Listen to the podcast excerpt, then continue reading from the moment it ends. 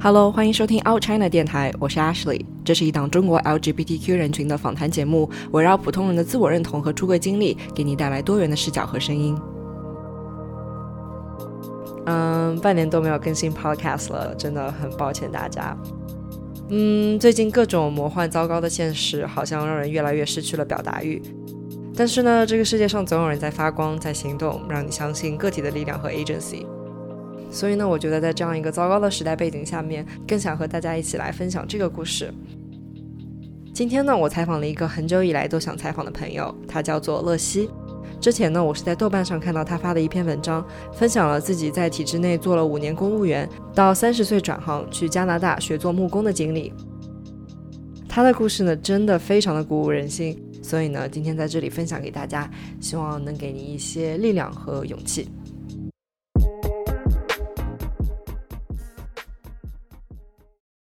我是河南人，就是河南一个三线小城市。然后在我大学，从我小学一直到大学，我都没有出过河南省。然后一直到我最后出国，就走的比较远。嗯，那你工作也在河南吗？对我工作在河南，然后我之前在体制内工作了五年，是基层公务员。但当时为什么会想要去做公务员呢？就是觉得是一个非常顺理成章的路吗？呃，我爸妈想让我当公务员，嗯，就是很简单。然后其实我从小到大，我爸妈控制欲都还蛮强的，就是从小学一直到大学，我的学校、专业、工作全都是我爸妈选的。就后来认识了我，认识了大成之后，才开始我的反叛之路。但是你是什么时候意识到自己是 lesbian 的呢？然后这种意识会让你觉得说会有那种反叛的意识吗？或者对有困扰，或者说你会觉得哎不一样，会让你去多想一点别的东西吗？其实最早的时候，我是对女生还大概是高中的时候，初中、高中，我是很喜欢跟女生一起玩，然后觉得跟男生玩不到一起去，然后后来就觉得哎，就是可以和女生一起玩，感觉很好。嗯，然后但是不太确定是喜欢还是。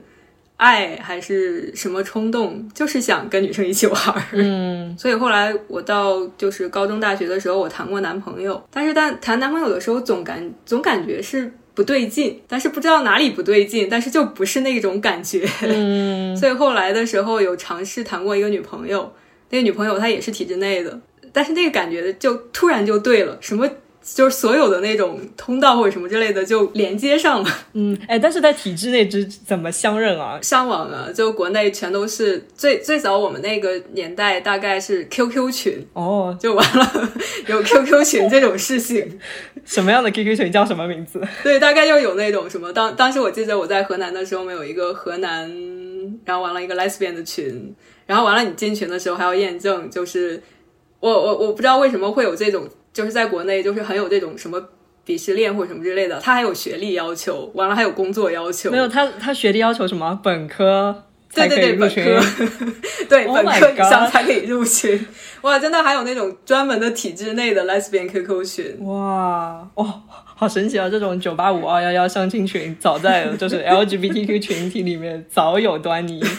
嗯，那那个你就是入了那个群之后，然后就跟你第一个女朋友认识了。对，跟我第一个女朋友认识了，然后她是她是在那个公检法系统工作的，当时，嗯，然后我是在另外一个系统，当时在一起大概有几个月，然后后来因为她有她自己的行婚的打算，嗯还有一些别的一些打算，而且我当时觉得他父母对他的控制欲也非常的强。后来我就觉着我我想去享受恋爱，但是我又不想去承担对方过于沉重的压力，嗯所以我有点想逃。嗯，对。但你自己是没有过行婚的打算。最早的时候有考虑过，但是后来觉得不靠谱，因为毕竟婚姻还是婚姻，是法律的东西。一旦陷入这个东西，后期的为了一时的隐瞒，后期的麻烦是源源不断的，所以嗯考虑过一下，后来觉着不靠谱就放弃了。嗯嗯。那后来就遇到大成了吗？ 对，后来就遇到了大成， 也是通过 QQ 群。这是另外一个 QQ 群吗？他不是体制内的吧？哦，他也是体制内的。对，当时他也是体制内的，反正他当时在群里，他好像是感情不太顺，因为大成他他跟我不太一样，他从小到大就知道他喜欢的是女生，嗯，非常坚定，所以他总是 crush 直女，然后你知道就是 就是什么 直女搞基天打雷劈那种。 The story of all lesbians。就总而言之，他在直女身上还蛮受伤的。那后来就就是我们就认识了，认识了之后就是怎么说，就发现两个人很合拍，就慢慢的一直走，一直走到现在都从一四年到现在八年了吧。呃，他从小到大对自己的那个自我认同就非常的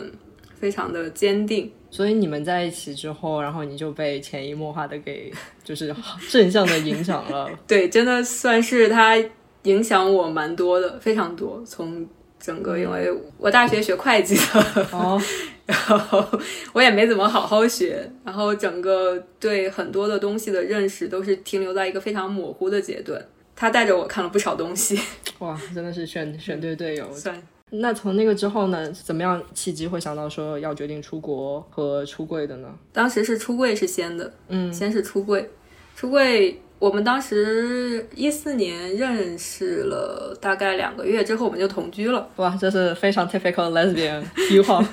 然后因为我我工作是那个一周五天嘛，然后但是他工作是上完课就可以走了。我在河南一个三线小城市，但是我是自己住，高铁很快，动车高铁大概也就是四十分钟一个小时这样的距离。他他又是那个把课都排到了一起，大概就是一周上三天课，嗯然后上完三天课就立马去我那儿 一起过剩下的时间。嗯当时虽然我是自己，我们俩是同居状态，我每周末都要回家回我父母家吃顿饭，跟他们聊聊天什么之类的。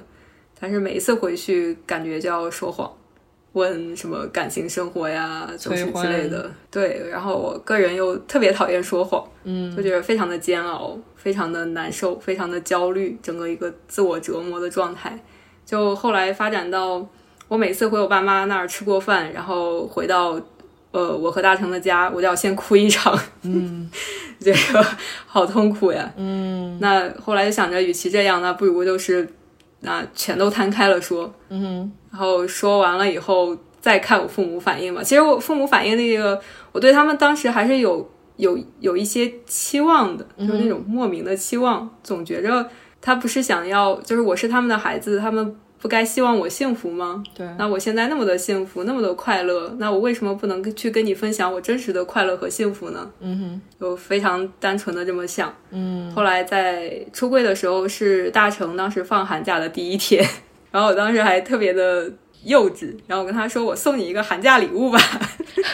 我出柜，这是送你的寒假礼物。 大概就是这样。然后我就回去跟我父母摊开说了，我父嗯母反应很、很很激烈，就是他们觉着我脑子有问题，嗯就是因为我父母是很传统的那种人，嗯，然后我妈甚至觉着是是不是我爸的。就是他们家族什么遗传什么有问基因题，病。 对，然后我妈就觉着，就是我妈反应很很神奇，当时她第一个反应就是想跟我爸离婚，然后觉着我爸他们家族的基因有问题，嗯反正就就是那种特别奇怪，也可能是在巨大的那种 shocking 当中，他们没有办法去处理信息。我后来再反过来想想，可能是这样。然后不过当天晚上，我爸妈就杀去了我我和大成同居的地方，然后要赶大成走。就是你们这样是没有结果的，然后你们就是类似于还觉得大成是带坏了他们女儿的人，嗯然后我爸就觉着我就是这不是他想要的家庭，就是整个的大家族，他觉着是我，我爸挺自私的，我爸觉着我是我毁了他的幸福，我毁了整个家族的名声，然后我这样到以后他会就是不是他想象中的生活，也不是他努力经营的这一切，他就觉着我是那个破坏者，反正就是他们挺激烈的当时，嗯要赶大成走，然后要破坏这一切。然后当时我就是，那好吧，你要破坏这一切，那要死大家一起死，谁怕谁。 然后当时我先把大成给给给我让大成先回去，然后我说你先回去，先避开这个事情，这是我家庭的事情，我要把这个事情给处理好。但是我处理的方式比较极端，就是属于那种，完了就是你不让我好过，那全家都不要好过。嗯然后当时我就挺极端的，大概就是拿自杀去要挟我父母，嗯哼当然我，我不鼓励我这种方式，我觉得我现在也觉得我这种方式是一个非常极端的、不可取的一个通过伤害自己，然后来去跟父母对抗的一个方式，很不对。嗯，不过当时效果不错，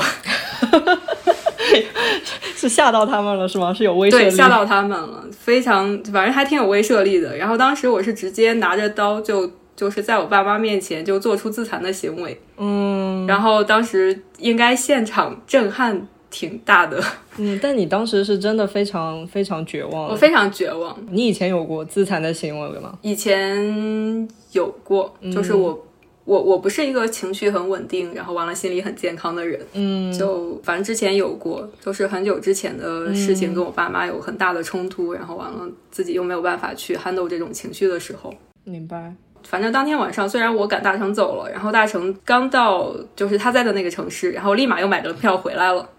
然后他说他挺挺害怕，怕我怕不知道我会做出来什么事情，因为到最后我就开始把我的所有的银行卡密码，然后什么账户密码全都跟他说了。 感觉这然后大成就觉得我在交代后事，然后完了他他就赶紧赶紧回到我们的家。然后当时他回来了以后，我发现就是在我我跟我爸妈之间，可能我妈还是算比较明事理，大概是能了解我怎么去想的一个人。嗯，然后我妈当时很伤心，她就觉着她就失去了我这个女儿了，因为我在看大成的眼神的时候，嗯，和在看我父母的眼神是不一样的。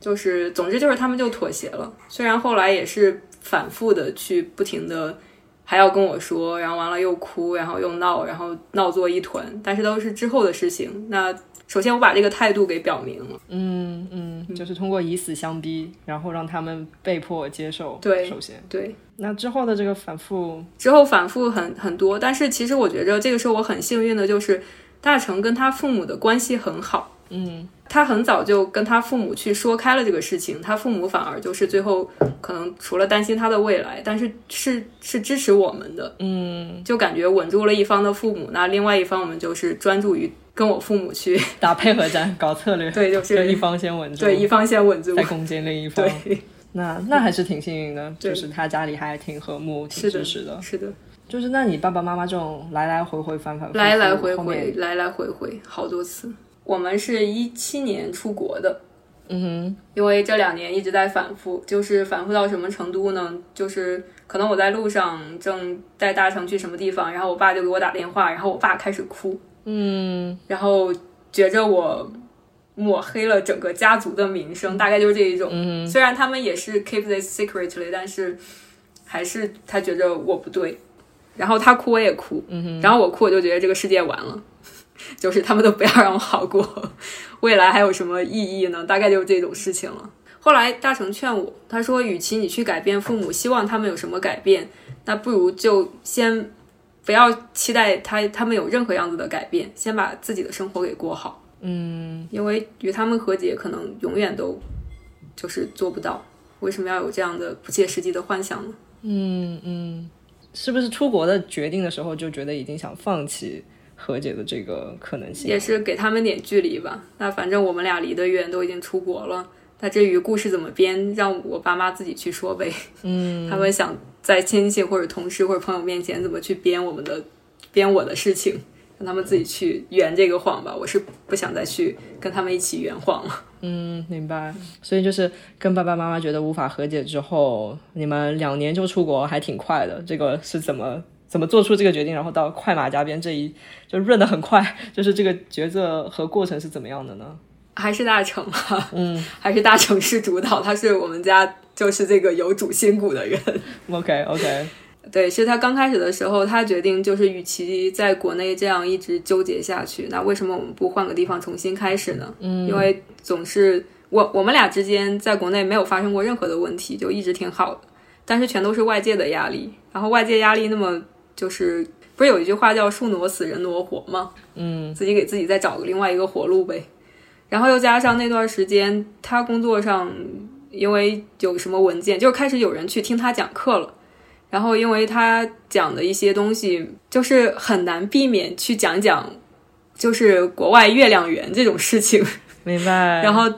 对，但是会有人去听他讲课，然后他很多的事情就觉着自己没有办法去好好的去讲自己学到的这些东西，嗯，那也没有什么意义了，就是感觉到工作也没有意义，我们的感情也遭受着外界巨大的压力，那我们就重新开始吧，换个地方。嗯，所以说是在跟你之前，他有想过要出国吗？还是说你们两个在一起之后觉得你们是一个共呃同我体们了俩是在要一一起之后做才想出国的，因为刚开始他工作虽然就是各种各样的压抑，嗯，就是他工作还挺稳定的，完了还是个体制内工作， 放弃挺不容易的，需要各种各样的动力去推一下，嗯，然后我也是其中一个原因，那你们这个动力就是互相鼓励嘛，互相给自己，互相给对方加油，然后就他，呃，其实是大成先去的新西兰，嗯，然后我就在想，我在国内，不然先再工作一段时间挣挣钱，然后不然两个人都出去，怕一没有经济来源之类的，就会变得非常的困难嘛。嗯，他先出去，他出去了以后，后来在新西兰就发现。就是因为当时一直有一个误区，就觉着同性恋我们又没有结婚，然后不结婚的话，怎么可以以配偶的形式出去呢？嗯，结果发现这个不是问题，因为我们已经同居三年了，然后国外他们都认 common law，嗯，就是不需要非要拿个结婚证才能证明你们的真实关系。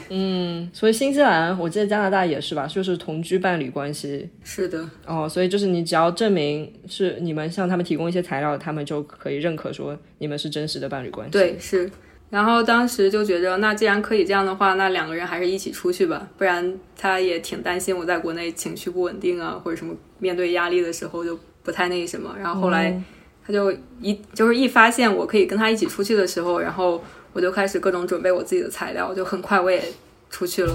不对，很快他就回国来接我出去了。 哇，不是，那那那推回去啊，他是去新西兰是通过什么方式、什么签证去的呢？他刚开始是学签，他刚开始是想通过就是学签，然后完了后来再工作的这样的一个方式。结果没想到他就是在新西兰，在等于是学签，他他本来要读幼教嘛，但是新西兰幼教是要求 A 类雅思八七七七，嗯哼，他的英语还差了那么一点，就是没有刷出来那个分数。我就呃后后来我们就转了一下思路，就是因为他发现了有加拿大这样的一个项目，你就可以在海外直接申 PR，不需要来加拿大。然后我们发现了有这样的一个项目以后，我们就转了一下思路，嗯，然后他的学签就变成了配偶签，我的配偶签就变成了学签，就是我我去升了个学校。新西兰的学校，我有点混了。对，那首先首先是这样的，那个大成先以学签的样子去了新西兰，然后但是他是属于那个 conditional offer，嗯，但是他需要雅思必须到一定的程度才可以去八七七七，对，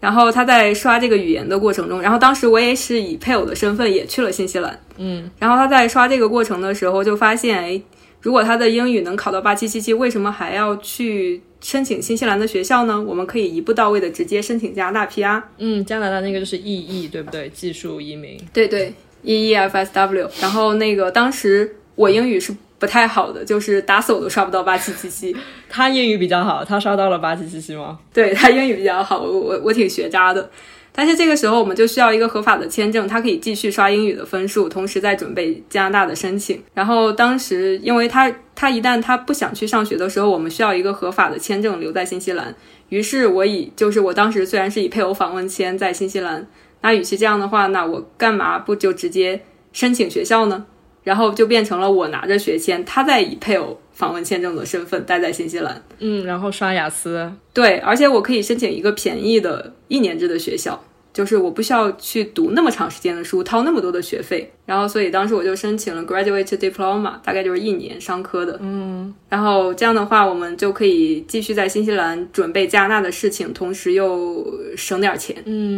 当时会选新西兰是因为什么原因？是因为新西兰签证好申请，是真是真的很好申请 吗？新西兰好申请雅思考几新西分啊兰确实，我雅思，你知道当时新西兰它是有语言直升的，就是我在新西兰的学校的语言班，然后他们认为你的语言可以了，你就可以直接去上正课，哦，然后所以是不需要雅思成绩的。哇，新西兰的新西兰的留学是它的产业支柱之一。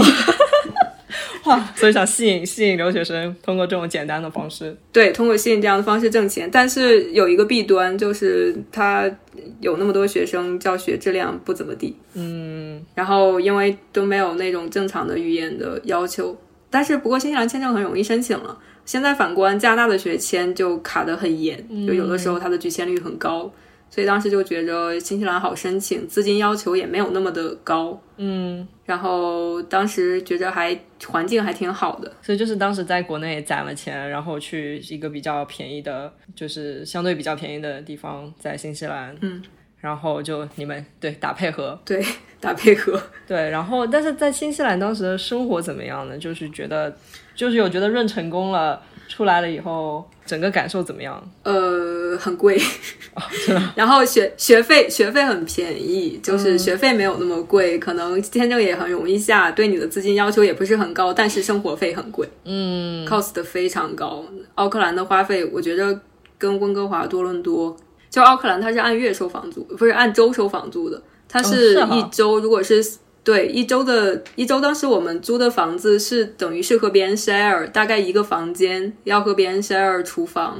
就一个房间一周的租金是三百多，然后加上各种犹太费的 cost，可能一周就要四百块钱，就四百刀，四百加拿大币，也不是呃新西兰币，然后一个月就是一千六，单间一比几啊？连比比人民币一比五，比人民币一比五差不多。哇哦，这很贵哎，对，然后还只是一个房间。对，如果是一个 studio 的话，我觉得一周大概现现在可能都涨到五六百纽币。我听我是听朋友说的哇，这房租很贵哎， ，studio 很贵的，很贵的。对，而且奥克兰房价高的离谱，你们之前走之前没没查过是不是？不知道这个情况。当时也没有那么多考虑了，就觉得慢慢来。嗯， 不不过奥克兰的房价是慢慢涨起来的， OK，现在低于一百万纽币应该买不到。喂，为什么我对新西兰充满了刻板印象？我就是根本 根本不知道新西兰，我就觉得地广人稀啊，那应该房价啊、物价都应该还好。因为那个新西兰它是有两个岛嘛，南岛和北岛，但是人口大部分四分之三的人口集中在北岛，嗯，然后又有很多的人口集中在奥克兰及其周边地区。明白。那那那你们是什么时候发现了加拿大那个 EE 的？它是就是 E EEFSW 对吧？对我们中间在新西兰的时候，因为生活压力很大，我还要打工，还要上学，我们吵了一架。那天晚上他一晚上没睡觉，不知道为什么，然后就在网上搜到了加拿大 EEFSW，然后后来他在他在我们俩在生气的情况下，他算了一下分儿，然后觉得我们俩够。哎，不是。的哇，那那所以就是 E EEFSW 的话，它是什么要求呢？当时就是加拿大移民是打分制，嗯，打分制，然后当时我们在新西兰的时候，其实那个分数没有分数线吧，算这样说，然后没有那么高，嗯。然后当时的话，只要英语 A 类，呃，英语 G 类雅思八七七七以上，嗯，然后年龄三十岁左右，嗯，学历大概研究生，学历要硕士，然后工作经验三年，差不多我们俩的分数就已经能来加拿大了。哦，现在的话，分数太高了，现在要加法语了，英语是不够的了。哦，是加了法语的话，以刚才前面说的那些要求是可以的吗？呃，差不多，就是法语也要很好。哇，天呐！所以你们也算是搞赶上好时机，就是那个时候分数还不是很高，对对对，算是赶上了末班船 了。所以那所以你们吵架了，然后吵架的当晚他发现了这个异议，对然后你们和好了之后就立刻决定要去加拿大了吗？对啊，然后就当时就觉着，再不成的话，不不行，我上完学不是还有毕业后工签吗？那就是先试试加拿大，如果可以我们就走了，如果不可以的话，那还有 Plan B、Plan C 之类的嘛。总而言之就是不回国了。想要再走回去说一下，就是当时他先出来，然后再回国把你接出来，他当时就是做好了不回去的准备吗？对，基本上算是就是反正就是拼一拼吧，试一试。但很多人，比如说看着想润，但是可能犹犹豫豫也没有润。你们两个这个决心和意志力，就是怎么会就是一股气往前冲，先冲到新西兰，然后再冲到加拿大？就就很简单嘛，就是人你不能什么都要吧，就是你不能既要又要还要，你总得做一个决定，然后有一个目标，然后你就会把所有的力气就放在这个目标上去努力。如果你有两个三个，你又不想丢体制内工作，然后你又怕失败，你又怎么样？那是不是就失去了改变的动力了？那后来，那从吵架吵吵架之夜到最后去了加拿大，当中又花了多少时间呢？就大概他他的英语刷出来之后，我们就递交申请了。然后他的英语刷出来啊，不不过他之前，因为我们俩没有任何的发达国家就英语国家的生活经验，嗯，全是在国内慢慢的学英语，就是中间他刷雅思的时候还压力非常大，嗯，考了几次啊？十次，哦是他考了十次他考了十次， ，Oh my 因为 god！他的那个听力和阅读，就是输入类的英语就很好，但是输出类的就会就是很很典型的嘛，哑巴式英语。中国中国式英语，对对对对对，所以就是写作和口语一直在卡那个零点五分，就是六点五、六点五、六点五，嗯，就怎么就上不去。后来就是考了十次以后才上去。哇塞！那那你呢？你不是说你是学渣吗？你你就成功考出来了？呃，我就去，我我又不需要考到八七七的雅思，只要主升可以就行了。然后我就是他他带的那个。 哦哦，他是主申请人对，他是主申，然后我是副申。 哦，你对你做哦，所以只需要他对达到那个分数线上岸了之后，就可以带你作为对伴侣去。所以啊所以你不用考试就是配 合嘛。对，所以就是配合。当时他负责努力刷雅思，然后我就负责，然后那个学习不挂科之外，然后打工挣钱。然后当时打工也也还蛮辛 苦的，嗯，对你就之是不上课就去打工，不上课就去打工。嗯，对你之前有我看到你豆瓣日记里面有写是打工是不是碰到了是一些黑心的华人坑华人的那种例子？对，第一刚开始的时候，第一家店是遇到了，就是他连最低薪都不会给到你。嗯，新西兰的最低薪是多少？新西兰现在应该涨得很高了。我我们当时在那边的时候，最低薪大概是十六十六点五，嗯，牛逼。嗯，所以就是你打工上学，然后他刷雅思，对，哇，那个是几几年的事情？二零一七年出去之后，二零一八大概二零一八年，二零一八年，因为我们是二零一九年来的加拿大，嗯，OK，一共等了等了几个月时间，然后拿到了那个加拿大的签证，然后呃，提从提交申请到我们最终获批六个月，六个月，好快，对，嗯，就那个时候还挺快的。后来因为疫情都拖办了，整个全都拖办了。嗯，当时我们还算比较幸运，是的，是的。那那就说到加拿大，然后为什么会选选择卡尔加里呢？便宜。哦，是吧？啊，这次终于知道做 research 选一个便宜的地方了。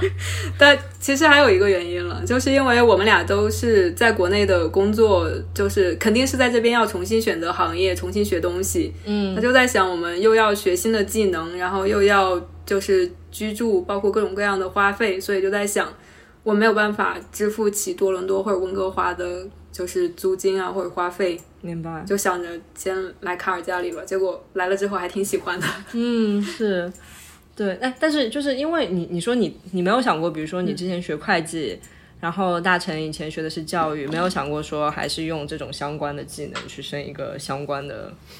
相关的职业吗？还是说其实也没有很喜欢？ 我虽我虽然学的是会计，但是我考了公务员之后，我就再也没有就是用到过我会计的任何东西了，因为我一直在给领导写讲话稿，我在写材料，我是个材料狗，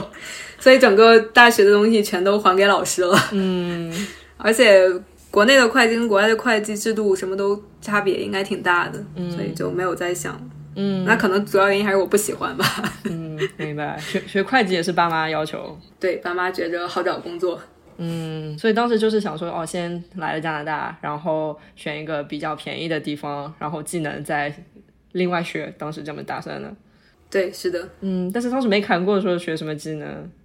我不是很想回学校学那种就是时间很长的，就是要一直去上学，然后完了几年才出来的这一种。嗯，然后就在想，我还是想能尽快的去工作就工作吧。嗯，当时就也想过很多的，其实我考虑的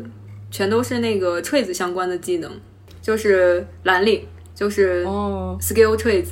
就是对，OK，对对，然后就是木工、电工、水管工，然后完了各种 mechanic 或者 auto body 这一类的。嗯，但是你以前小时候就是有这种有任何先兆，觉得可以做这方这方面吗？动手我能力动手是能力很好， 哦，那那是我动手能力很那是有天好，赋我也挺爱运动的。嗯，所以你就想说这方面是可以，就是 hands on，就是用手的这种对对对，是你对可以对想对学的。嗯，然后后来就那那叔叔开始怎么怎么入了木工这一行的呗？嗯，然后我们到卡尔加里了以后，然后先去了那个 Immigration Service，然后就是大概就是有各种帮助新移民的信息啊，或者说什么评估啊，会有各种的各样的什么培训班之类的。大概是 NGO 组织，就是可以帮助新移民，就在想先去看一看能不能有一些有用的信息。然后结果我们去了以后，我就在他们的那个有一个全放的全是那个什么 poster 的那种地方，我就看到了有一个木工 training 免费，然后还给你补贴， 我就觉着哎不错，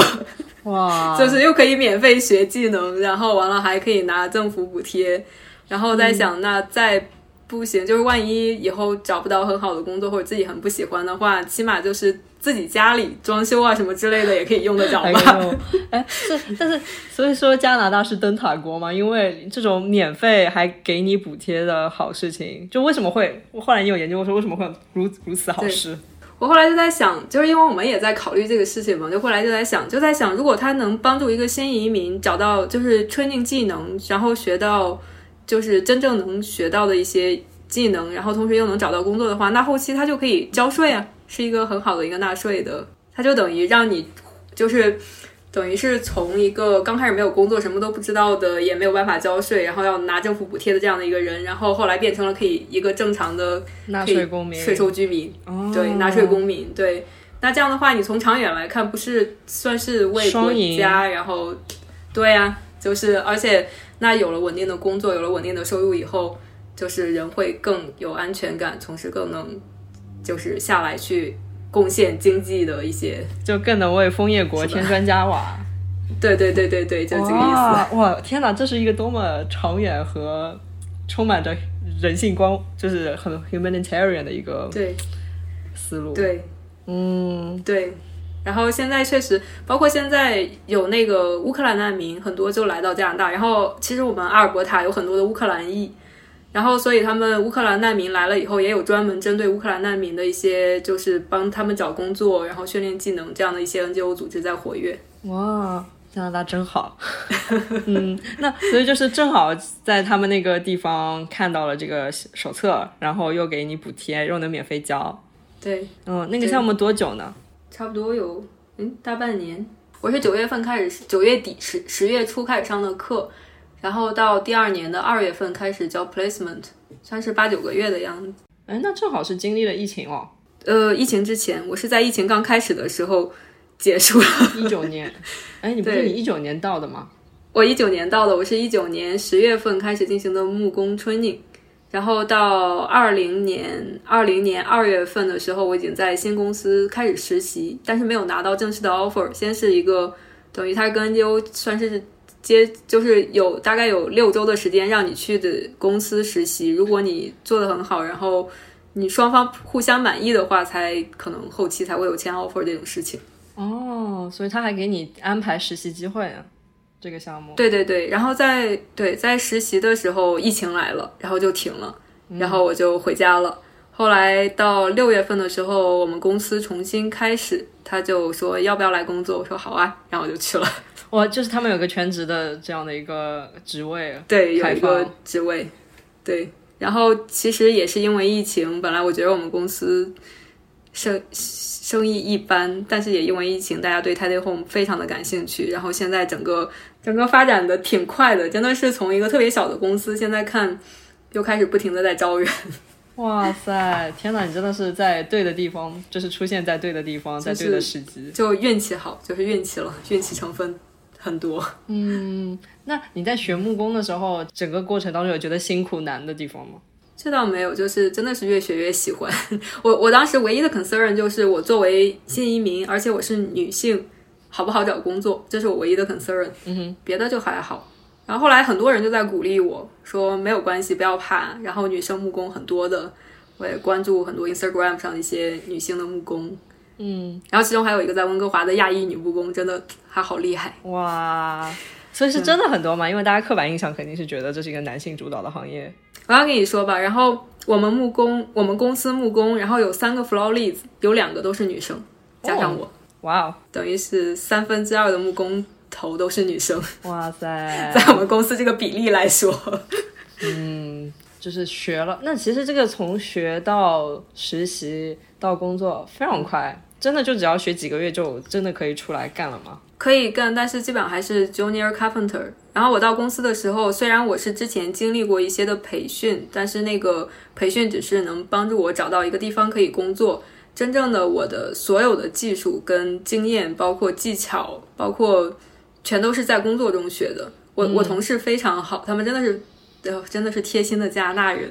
然后我的所有的技能都是跟他们学的。然后我特别我特别喜欢问他们问题，什么东西不会，然后我就问他，我说你教我呗，哇，然后之类的。然后他们就特别耐心的教我所有的东西啊之类的，全都是他们在 在工作中学出来的。哇，那真的是运气手把很手好教。对，嗯，真的，我现在觉着真的运气运气很好了。嗯嗯嗯，然后，而且那个像在我们这一行，只要只要你按时上班，工作努力又爱学，前途无量。是，所以那那比如说，那疫情那几个月就呃，你正好也是木工学完了，然后嗯当中那几个月的就是停顿期，你你你你的状态还怎么样？ 当时就还行吧。然后当时我除了有一点担心我的工作之外，就是也没有办法，我们就去山里玩儿，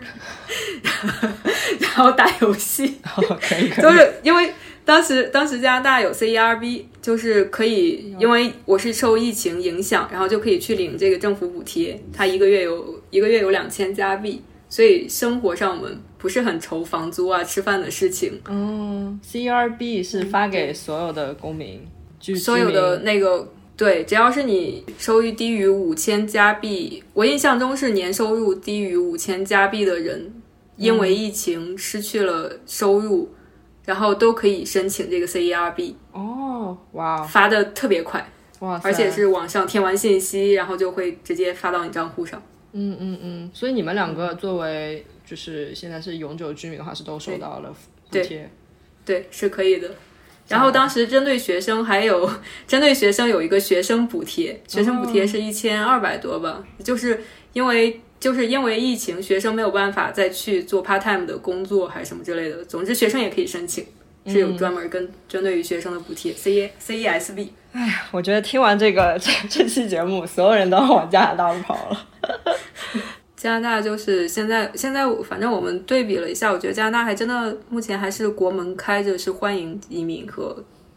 就是本来我印象中加拿大的当时还研究了一下他的那个什么人权宪章还是什么之类的，嗯，他好像在法律中就有写是一个包容的 diverse 的 country，就是这个是哦写在他们的法律里面的，所以 diversity 多元多元性这个东西是的是他们宪宪法里面的。对，是的，嗯，明白，怪不得那么好。嗯，所以那你可以说一下，就是因为 tiny house 中文怎么翻译？小房子。啊。我一直也没有想到怎么翻译，我就因为在在想豆瓣上一直都没有用过，对对对，我就我在一直都想没有说用。过中文。 对，因为比如说我妈妈也会听这个播客嘛，对然后我想说，嗯，对怎么跟我妈解释 tiny house 是什么样的一个？而且我觉得这个 tiny 就 house 是一个非常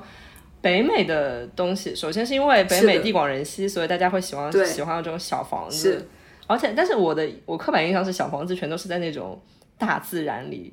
的那嗯种房，是是这样的吗？对，但但是那个 tiny house tiny house 现在是，就它是建在拖那个拖车上的，建在 trailer 上，它是可以移动的。哦，然后中文我真的想不到，因为房车跟这个又不一样，房车是房车，它是一个车，然后对但是 tiny house 对 tiny house 是 tiny house，它从原料包括建造的整个的原理不太一样，嗯，所以我我没想好中文怎么翻，迷你屋吗？没有，哎，但我我好奇说，他如果在拖车上，那我是不是可以，比如说拖到某一个地方，这个是的房子就可以卸下来？还是说它就是一直在哦，车上？卸下来是可以的，或者说它就在车上，因为它下边有接那个出水、进水和电。它现在现在我感觉有很多的 tiny house community，而且在美国很流行，对对因，为我们我们很多客户全是美国的，经常往佛罗里达呀，还有往那个西海岸，就是 San Francisco 那个，就是有很多的客户是美国人。然后，因为我们我之前我记得我们公司有一个客户，他是自己在美国哪个地方投资了 tiny house community，大概就是收租位费，就是把电和上下水弄好，就是一个月可能收个几百刀这样。然后有客人就拉着自己 tiny house 在那边大概风景也很漂亮，因为在那地方摄影地大概就是大自然里，可以把那个自己的房车停在那里，估计住个几个月、一年半载，不喜欢了再去换到别的 tiny house community 里面。哇，对、哦，好帅！其实就是 tiny house 也像是那种很便携式、很 mobile、可移动式的家，所以你想去哪里，对你就不受任何地理位置限制，你就可以把你的家各处运来运去。对，然后这个东西真的是挺新的，也嗯是这几年才开始，所以整个那个 building code 或者之类的东西也没有特别的完善，所以我们都是按照加拿大建筑标准，然后和拖车的一些那个承重和拖挂的这样的一个标准去建这个东西。嗯，但是正儿八经我没有见到那种非常成手册的、特别大、特别厚的那种 tiny home 的 code。嗯，明白。那你现在就比如说工作日常是朝几晚几，然后大概的工作状态是什么样？呃，我是早上七点钟开始上班，然后下午三点半下班，嗯，就中间有半小时吃饭，然后晚两 coffee break。工作日常就是基本上是前一天就会跟那个经理碰一下头，看一下明天大概是要做什么样的一个工作。嗯哼，那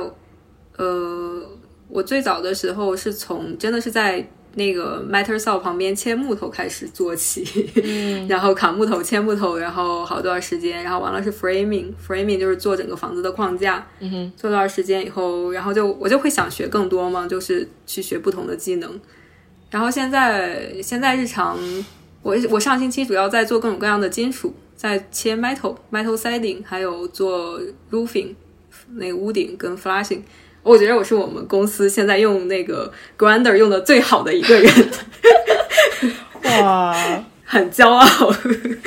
真的。我现在呃我昨天还在弄嘛，哇塞，不是用 grinder 的好与不好，怎么怎么怎么辨别一个熟练的 grinder？就就就是你给我一块金属，你想要什么样的形状，我就可以给你切出来什么样的样子，然后再加一些正常的，就是就是叫什么折叠或之类的。因为房子的一圈儿会有那个在先先是就比如说我上星期刚做的一个房子，它的 roof 是这个样子的，然后它是就是先是一个 lower flashing，就是一层金属，然后完了上面又一层防水，然后再加一层 metal 的 roof，然后那个在那个 peak 的这个地方还有一个防水，然后所以就一层压一层压一层，然后你要让它严丝合缝的刚刚贴上去，然后不留任何的缝隙，然后还要做好防水。我觉着，然后还要它它是它两边的角度不一样，一个是十七度，然后一个是十度，然后正好是让它组在一起，就是一条线。我觉得我切的可好了，哇塞， 不是你觉得你是有天赋吗？还是这是熟能生巧，或者就你就是有个 grinding 的天赋？我我觉得我还挺擅长用工具的，嗯，就是从学到后来擅长，因为我们要用不同的工具嘛。很简单，你看一个新人用那个电动螺丝刀，啊哈，电动螺丝刀的话，新人总是不是一条线，它会偏一个角度，是，就是它一定会就是划出来。嗯所以你有的时候特别有意思，然后你就去让新人去做一个你觉得他可能会出错的工作，然后看人家出丑是不是？然后他他出错了以后，他就是会知道自己错在哪嘛，然后知道错在哪，然后他就再会去改进的时候就会知道，但是也也也有一种捉弄的意味在了。 嗯，明白。所以其实其实你误打误撞进了木工这一行，但其实跟你其实小时候的那种动手能力强啊，是早有关联，可能。对，然后也也有人问过我，就是做木工，但是木工虽然我我个人觉得很有趣，但是它确实是一个高体力工作，嗯，然后我个人很喜欢，所以我就觉着这是我的 mean to be，对对，你又是动手能力强，你运动又好，这个就是就是还挺喜欢这种，这真的很有成就感。哎，为什么会那么早七点钟就开始上班呢？呃，一般 construction 的时间都是早，就是早上班早下班，哦，就是别的 construction 也是一样。我一看别人招工，他们可能有的时候八点开始，但是下午四点就下班了。我觉得可能就是一个是避免 traffic，我 也不知道为什么我们是这样设置这个时间，但是我觉得每次下班还有大半天时间可以去处理别的事情。对 OK，所以现在就算是误打误撞，但是到了一个自己算是很命中注定很好的一个行业。对，而且木工，因为我现在是在做学徒，然后学徒如果你要拿到最后的 red seal，就是红印章，算是一个大师傅的认证，需要四年。哦我我还蛮想拿到那个东西的。我个人觉着，对我自己来说是一个，我一想想就是，我如果能成为一个哇亚裔 lesbian，然后 journey Oh woman my- carpenter，、我就觉着对我来说，我就觉着就像有一个天光哪！我环到时候一要样，看就纪录是 片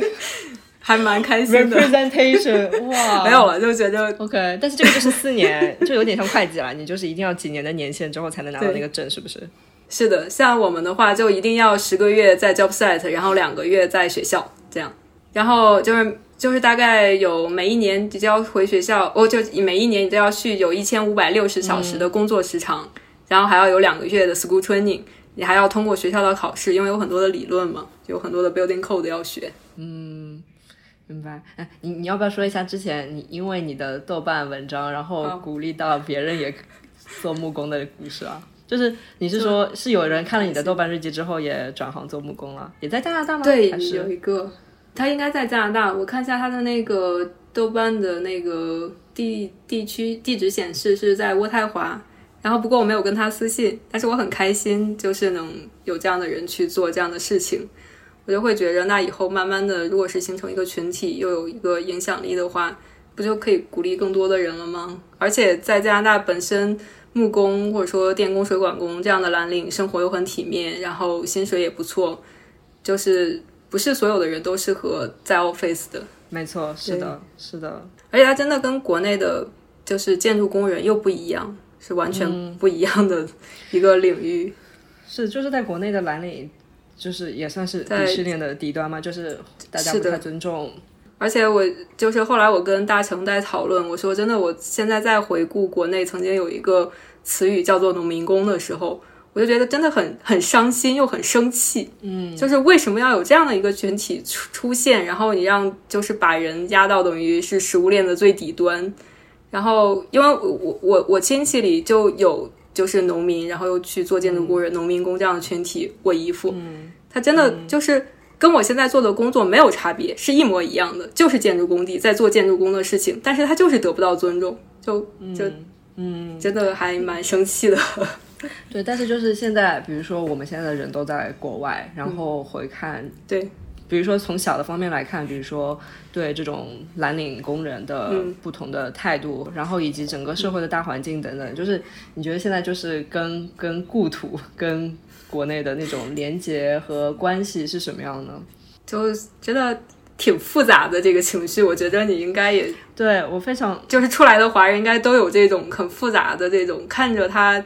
一点一点就是有很不好的事情发生，然后就觉着有的时候又又很大的无力感。对，我就我经常就觉得有种站在两个世界边缘的感觉嘛。对。然后我前段时间是的看那个呃微博上有个人叫木瑶嘛，然后他也在纽嗯约的，好像是一个呃 software engineer，然后他嗯就写说、啊纽约天气在变好，现在外面春光明媚，嗯但是不知道为什么就是开心不起来。然后最近你知道吗？上海封城这些事情，我现在每天早上开朋友圈看各种新闻，也是就是有种撕裂的感觉，就觉得说哦，我是不是我在这边享受着一切优越的、好有一的、种自由负罪感的吗生活状态？对，会有这样的负罪感。然后就其实就像你说的，我觉得很复杂、很撕裂吧。但是又为了保全对自己小我的内心的那种安定，嗯，对于很多人来说，个人的自由选择权和个人的基本的做人的尊严，嗯又是一个最最重要的东西。所以就是很很纠结。对，这个真的挺纠结的。我我我也挺佩服那些留在国内选择去抗争的人，但是，嗯，我觉得我没有这个勇气去做这样的事情。然后，嗯，怎么着来就真的 有的时候跟你一样，也确实有一些这个负罪感。然负后罪感看社会新闻看的真的，哇，每天有有有段时间我跟大成，然后看那种猫猫狗狗的新闻，真的看不了，就是看一看就想嗯哭，看一看就想哭。是是是，对我现在基本上的呃这个模式就是豆瓣上政治性抑郁一下，微博上政治性抑郁一下，然后打开 Instagram，然后看上面的猫猫狗对对狗啊，什么仓鼠啊、海狸啊那种视频，然后平衡一下。对，可能未来还能再做，就是就是我我真的还蛮我我很钦佩你能做这样的事情，因为你真的是在去鼓励人，然后再去 share 各种不不同的这种 opening，就是在做这样的事情。我觉得真的、嗯这是一个很鼓舞的方式，能让更多的人看到不同的生活方式。嗯，但其实我自己也有纠结，因为其实说老实话，我采访的很多朋友，我觉得尤其是在这个播客上做了现在二十几期节目，可能百分之七八十都是已经润的，都是已经人在国外的，所以就就是，然后我又有，而且我其中当我从去年九月份到现在已经断更了大概大半年的时间嘛，然后有些时候我就在想说，我在这边做的事情，我分享，比如说我就很想分享你的故事，因为我觉得你的故事非常的 inspiring，就是非常就是。我跟身边的人，我就说你一定一定要去看这个豆瓣日记，就看完以后你就会觉得很有力量嘛。然后一方面我就想分享这种呃润，或者说就是离开，然后选择自己想要生活的这种经历。可是我另外一方面又知道，就很多人是要么没有这样的一个 privilege，没有这样的特权，没有这样的资源，或者他们有各种各样的约束，就是也没有认，不会认，或者也不想认。那我到底能做什么样的事情是可以能够帮助到他们？因为中中国的 LGBTQ 群体太大了嘛，七千万人，是的，然后是的社会经济状态、各种状态都很不一样嘛。所以就是我也在想说，哎，我是我感觉我好像无意中就是好像鼓励大家都润起来。然后其实我对我身边的朋友的态度也是觉得，我觉得润起来，尤其是上海这个疫情的事情之后，对，但我其实内心也是有很多、很、很、很多、很多纠结的地方。我觉得就是这可能是。嗯，我觉得是新一代移民，尤其是我们这种一代移民永恒的困境嘛，因为我们就是永远是站在两个世界边缘，然后我们要是的找到这种归属感，可能站在边缘很